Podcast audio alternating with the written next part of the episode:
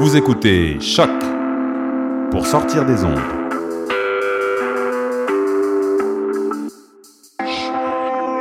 Podcast, musique, découverte. Sur choc.ca. La musique au rendez-vous. Euh, elle est avocate et médiatrice accréditée Également, en 2003, elle est devenue le premier ombudsman à la ville de Montréal, alors qu'il n'y avait aucun euh, ombudsman euh, municipal au Canada. Veuillez accueillir Maître Joanne Savard.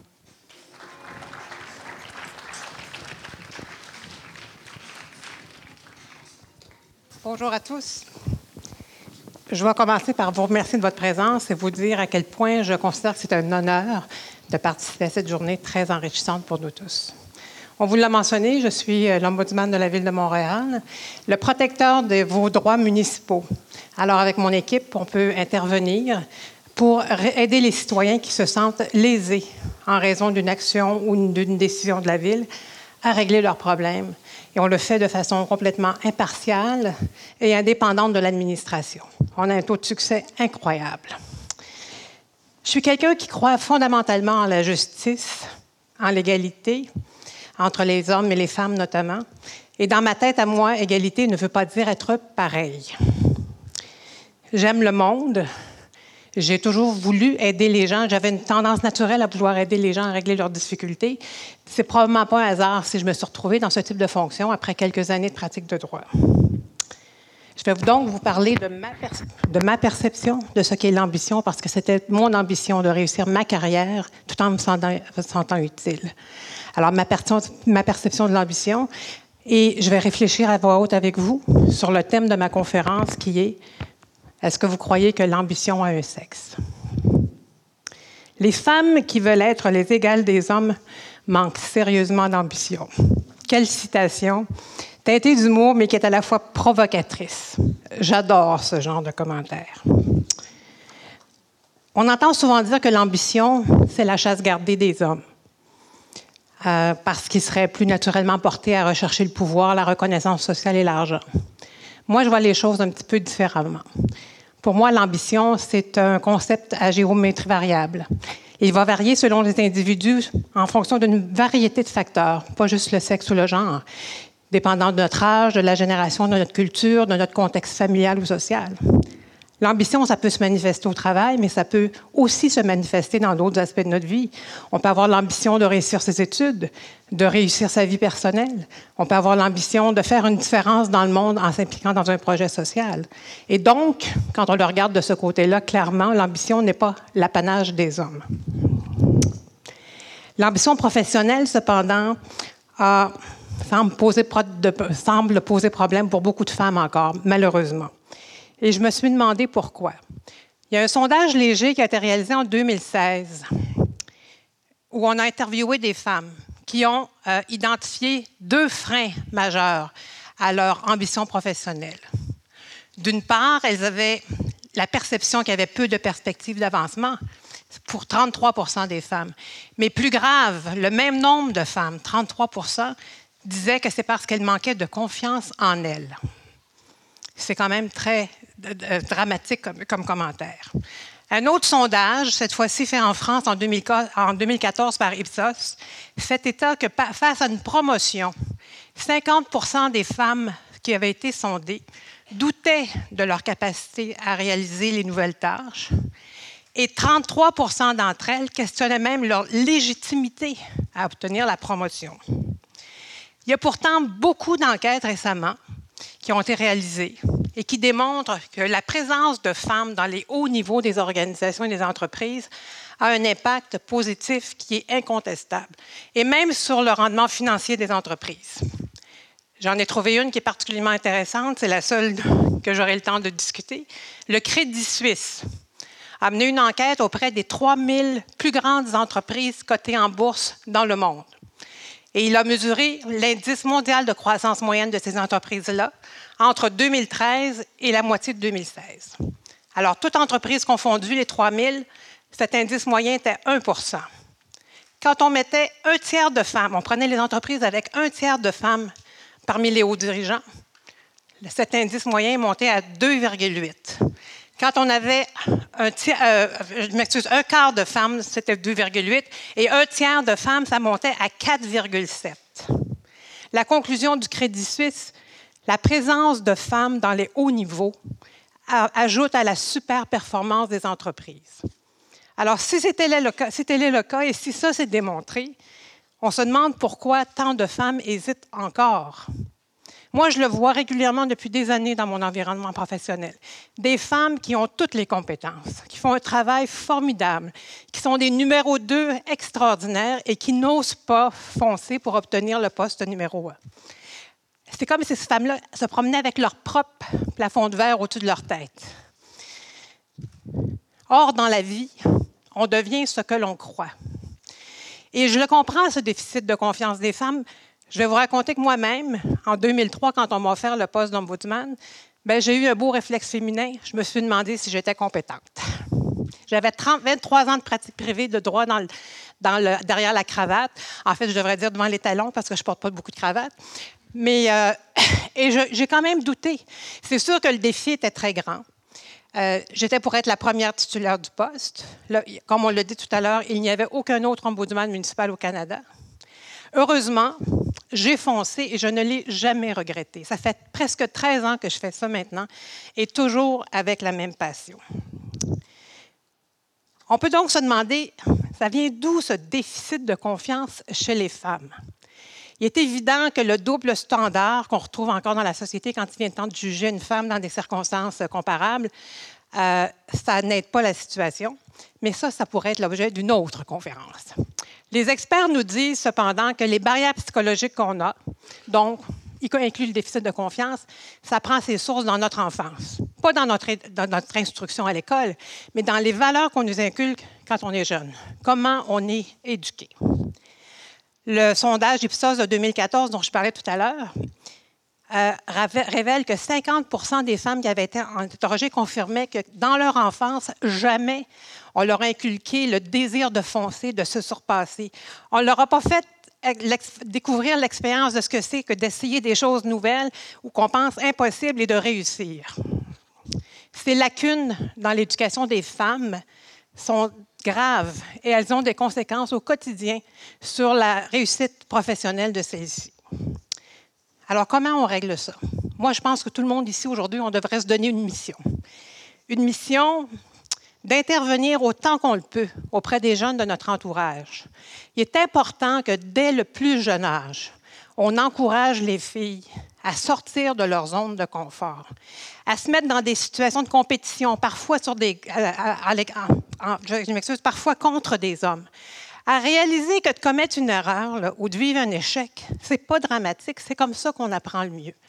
Il faut aussi apprendre aux femmes que d'acquérir des connaissances et des diplômes, c'est une bonne chose, mais il faut également travailler notre sens du pragmatisme, le sens pratique qui permet de résoudre les problèmes. Et travailler aussi leurs habiletés relationnelles. On, on a beaucoup de difficultés à se bâtir des réseaux, à se faire des contacts solides, à adopter une attitude qui donne aux gens autour de nous le goût de venir travailler avec nous. Il faut développer aussi cette capacité de réagir à des situations difficiles de façon pas à nourrir un conflit, mais à le désamorcer. Et ça, ça fonctionne. On doit aussi travailler sur l'éducation de nos jeunes hommes. Les petits gars, il faut qu'ils apprennent dès qu'ils sont petits que les filles, oui, elles sont différentes. Elles ont des compétences qui sont pas et des façons de faire qui ne sont pas les mêmes qu'eux. Mais dans le fond, c'est complémentaire. Et qu'ensemble, on peut faire un plus un, ça fait des fois un peu plus que deux. Et s'ils apprennent ça, très jeune, mais à l'âge adulte, ils n'auront pas peur d'introduire des femmes autour d'eux. Moi, j'ai essayé d'inculquer ça à mon fils au fil des ans, un peu par les paroles, beaucoup par l'exemple, ce qui m'amène à l'importance des modèles. On est quand même choyé au Canada et au Québec. Des femmes exceptionnelles, il y en a beaucoup autour de nous. On a beaucoup de politiciennes extraordinaires. On a des femmes d'affaires de calibre mondial qui réussissent dans des domaines que même les hommes dominaient auparavant. Moi, il y en a une en particulier que j'admire, qui est Madame Monique Leroux, une femme exceptionnelle qui a été présidente, première femme présidente du mouvement des jardins, et qui a eu un, parcours personnel et professionnel qui était une suite d'ambitions qui se sont euh, suivies l'une par rapport aux autres. Jeune, elle est excellente pianiste. Elle rêve de devenir, euh, de faire carrière en faisant des concerts de piano.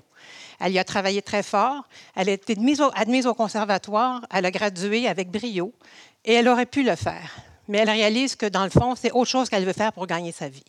Elle doit retourner aux études, hein, parce que dans les études de piano, il n'y a pas beaucoup de mathématiques et de comptabilité. Et elle décide de devenir comptable. Encore une fois, elle travaille très fort, elle réussit. Elle est recrutée dans un grand cabinet de comptable de Montréal où elle se bâtit une réputation extraordinaire. Mais Mme Leroux, c'est quelqu'un qui vise haut. Elle, elle visait le sommet dans le monde des affaires. Qu'est-ce qu'elle fait? Elle continue à travailler ses réseaux, se fait des contacts, se trouve des mentors, s'implique dans toutes les sociétés, dans les organisations, et elle y parvient. Elle sera vice-présidente de la Banque royale partout au Québec.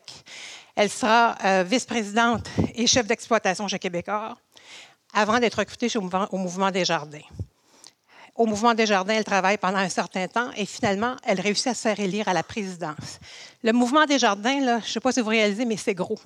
C'est 48 000 employés, 5 millions de membres, 250 milliards d'actifs. Elle a été là pendant huit ans et elle a amené le mouvement des jardins dans la modernité. Elle a vraiment laissé sa marque. Depuis qu'elle a quitté, elle est, sollicitée un peu partout dans le monde. Elle siège sur de nombreux conseils d'administration. Je vais n'en nommer qu'un seul parce que ça, vaut quand même la peine d'être mentionné. Elle est présidente du conseil d'administration de l'Alliance des, des, coopératives mondiales qui siège en Europe. C'est la première fois qu'une personne d'Amérique du Nord assume cette présidence-là. Et c'est Monique Leroux qui le fait. Alors, des modèles dans la société, on en a, c'est bon. Mais il faut regarder aussi dans nos vies. Parce qu'autour de nous, il y en a du monde exceptionnel. Et des fois, on ne les reconnaît pas. Moi, j'ai deux femmes qui m'ont marqué dans ma vie personnelle. Je vous présente d'abord Louisa. Louisa, c'est ma grand-mère. 20 grossesses, 15 enfants. Ça, c'est plus que Céline Dion, que la, que la maman de Céline Dion. Elle est née dans un petit village à une époque où l'éducation n'était pas particulièrement valorisée. Elle a quand même réussi à l'époque à faire une neuvième année, ce qui serait l'équivalent du secondaire 2 aujourd'hui, mais je vous assure qu'avec sa neuvième année, elle savait écrire puis elle savait compter. Elle épouse Adjutor, qui lui est cordonnier et violoniste. Dans un petit village, ça ne rapporte pas beaucoup de sous à la maison. Elle décide de prendre les, choses en main parce qu'elle elle a l'ambition d'offrir une belle vie à sa famille. Elle part travailler tout un hiver, cuisiner dans un camp de bûcherons pour épargner des sous. Lorsqu'elle revient, elle emprunte 100 dollars. Elle achète un ancien hôtel qu'elle transforme en résidence familiale et également en magasin général, le seul du village. Elle a le monopole. Elle ajoute au fil du temps le bureau de poste et également, elle prend charge de la gare qui s'est installée en face du magasin. Vous allez comprendre, quand les enfants et les commerces, elle ne dormait pas beaucoup, Louisa. Elle, sa devise, c'est quand, tu es propriétaire d'un commerce, tu dois toujours savoir exactement où tu en es. Et elle faisait sa comptabilité elle-même, et je vous garantis que ça arrivait à la scène proche tout le temps. Quand elle s'est éteinte à 83 ans, bien, elle a laissé un héritage à chacun de ses enfants. Et je dirais qu'aux petites filles, ce qu'elle a laissé de plus précieux, c'est ce legs magnifique de savoir qu'avec de l'ambition, de la détermination et du travail, on peut y arriver. Mon autre modèle, la fille aînée de Louisa, ma mère, Gilberte, qu'on appelait toujours Gigi. Ma mère, elle avait deux devises. S'il y a quelqu'un quelque part dans le monde qui est capable de le faire, toi aussi, tu es capable de le faire, tu as juste à t'y mettre. Puis des fois, elle disait, ben là, tu pousses fort un peu, maman, je pense que celle-là, je ne serais pas capable. Elle nous disait, pas capable et mort. Alors, il fallait y aller. Je vais vous donner un exemple de Gigi. 30 ans, alors quelqu'un lui fait la remarque. Mon doux Gigi, tu as grandi auprès d'un lac mais tu ne sais pas nager, mais c'est pas grave, une femme comme toi, ça ne pourrait jamais apprendre à nager. Il fallait jamais dire à ma mère qu'elle ne pourrait pas faire quelque chose. Alors, elle n'a pas tellement bien réagi, mais pas en se fâchant. Ce qu'elle a décidé, c'est de passer à l'action. Elle est allée prendre des cours de natation. Alors, cinq ans plus tard, elle a eu son certificat d'instructeur de natation. Ça, c'est Gigi. Elle a éventuellement travaillé à la ville où elle a enseigné à d'autres personnes à nager. Puis elle a continué à pousser les limites. À la fin de sa carrière, elle est devenue la première femme à gérer un aréna à Montréal. Tout un modèle. Alors moi, j'ignore si on est avec un bagage d'ambition dans nos gènes, mais une chose est certaine. avoir de l'ambition, ça s'apprend et ça se développe. Il faut juste se donner un objectif clair, avoir un plan, travailler fort et persévérer. Beaucoup de femmes le font déjà et les progrès sont marquants. Il y a encore place au progrès, mais on a fait beaucoup de chemin. Vous savez, à l'époque de Louisa, le Code civil du Québec considérait que les femmes étaient des mineurs. À chaque fois qu'elle a signé un contrat, à chaque fois qu'elle a dû récupérer quelque chose, à chaque fois qu'elle a acheté une maison, ça lui permet la permission de son mari et la signature de son mari. Et cette euh, présomption d'incapacité légale des femmes n'a pris fait qu'en 1964. Ça peut vous sembler vieux, à vous qui êtes des jeunes étudiants, mais ce n'est pas si loin que ça. Quel chemin parcouru quand même depuis? Et je vais donner un exemple, même s'il y a encore beaucoup de progrès à faire à la Ville de Montréal. En 2014, il y avait quand même 45% des cadres administratifs qui étaient des femmes. C'est la parité statistiquement. Il y avait 32% de, cadres de direction. Alors, il y a place encore au progrès, mais c'était quand même 8% de plus que cinq ans auparavant. Alors, ça a beaucoup progressé. Bon, bien, je pense que le temps passe. Il va falloir que j'arrive à ma conclusion. Je reviens donc à ma question du départ. L'ambition a-t-elle un sexe? Mon point de vue. Moi, je pense que l'ambition, de façon générale, n'a pas de sexe. De tout temps, hommes et femmes ont eu des ambitions pour de grands projets et les ont réalisés, sauf que c'était généralement dans des sphères d'activité différentes. Pour l'ambition professionnelle, cependant, ça a longtemps été un problème pour les femmes, en grande partie à cause de notre éducation. Il est donc important que nous, les femmes, on arrête d'être trop humbles il faut arrêter d'avoir peur. Il faut arrêter de bâtir nous-mêmes les frontières qui parfois n'existent pas. On l'a dit tantôt, les gens n'osent pas foncer. Il faut croire en nos capacités, il faut oser foncer, pas de façon agressive, pas en, en, écrasant les autres. Parce que le but ultime, ce n'est pas de prendre la place de tous les hommes. On veut juste prendre notre juste place à côté d'eux. Il y en a sûrement qui ont déjà vu le concept d'évolution de l'humanité euh, faite par des empreintes. Moi, je l'ai un peu modifié. Alors, on passe du singe à l'empreinte de l'humain, à l'homme qui domine. Et à mon avis, ce en quoi d'inspirer, c'est l'homme et la femme qui sont côte à côte. Je terminerai sur une autre citation que Louisa et Gigi auraient admirée et auraient aimé. Cette phrase Nothing is impossible. Rien n'est impossible. Le mot lui-même le dit. I am possible. Merci. Joanne Savard, merci beaucoup.